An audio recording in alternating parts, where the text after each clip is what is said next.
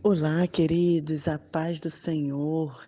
Vamos continuar com a nossa devocional em Salmos, hoje no capítulo 86, com o tema A Minha Vida nas Suas Mãos. Abra a palavra de Deus e vamos juntos ler até o verso 7. Senhor, eu sou pobre e necessitado. Ouça, por favor, a minha oração. Sou fiel, por favor, proteja-me. Eu sou seu servo e o Senhor é meu Deus. Confio no Senhor. Venha me salvar. Tenha compaixão de mim, Senhor. Passo o dia inteiro pedindo que me ajude. Senhor, ponho minha vida nas suas mãos. Encha-me de alegria, pois sou seu servo. O Senhor é bom, cheio de compaixão e ama os que lhe pedem ajuda. Senhor, escuta a minha oração.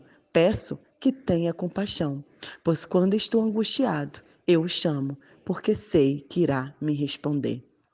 Um Deus que, quando eu coloco minha vida nas mãos dele, ele responde a nossa oração. Eu aprendi desde muito nova que Deus tem três tipos de resposta à nossa oração. A primeira resposta é não.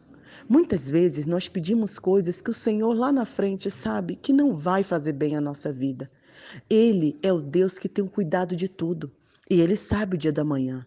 Muita coisa que você possa estar pedindo e não tenha tido uma resposta positiva, é porque o Senhor sabe de todas as coisas. Olha o que Davi fala em sua oração: Deus, Senhor, eu confio em ti. Quando você ora, você precisa confiar que a resposta do Senhor sempre é a melhor. A segunda forma de Deus responder é espere. Xi, como essa é difícil.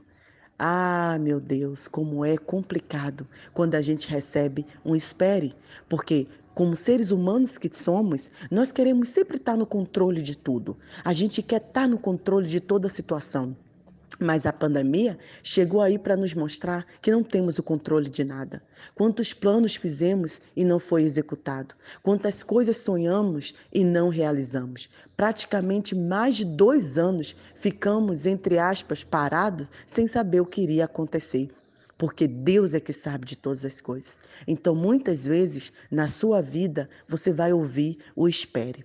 Eu sempre compartilho nas devocionais o quanto tempo eu esperei para estar aqui em Moçambique, para estar integralmente em um país, em outro país, fazendo o que Deus mandou que eu fizesse. Eu poderia estar no meu país é, também trabalhando como eu trabalhava, como tinha nosso ministério de pregação evangelho a pessoas surdas, sim, mas também sabia que Deus tinha um chamado para além das fronteiras.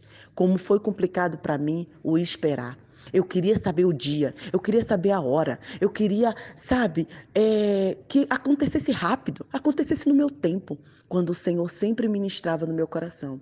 Espere, espere. Tive que esperar para o chamado missionário, tive que esperar para a minha gravidez, que demorou cinco anos, que na minha cabeça demorou, né? Mas no tempo do Senhor veio um tempo no tempo certo. Eu tive que esperar para fazer a graduação que eu queria, porque é, desde os 16 anos que eu tentava passar na faculdade e não conseguia, entrei é, com 19, né? Então, para mim, que sou uma pessoa muito rápida, muito agitada, eu queria que as coisas fossem no meu tempo. Será que você se identifica com isso?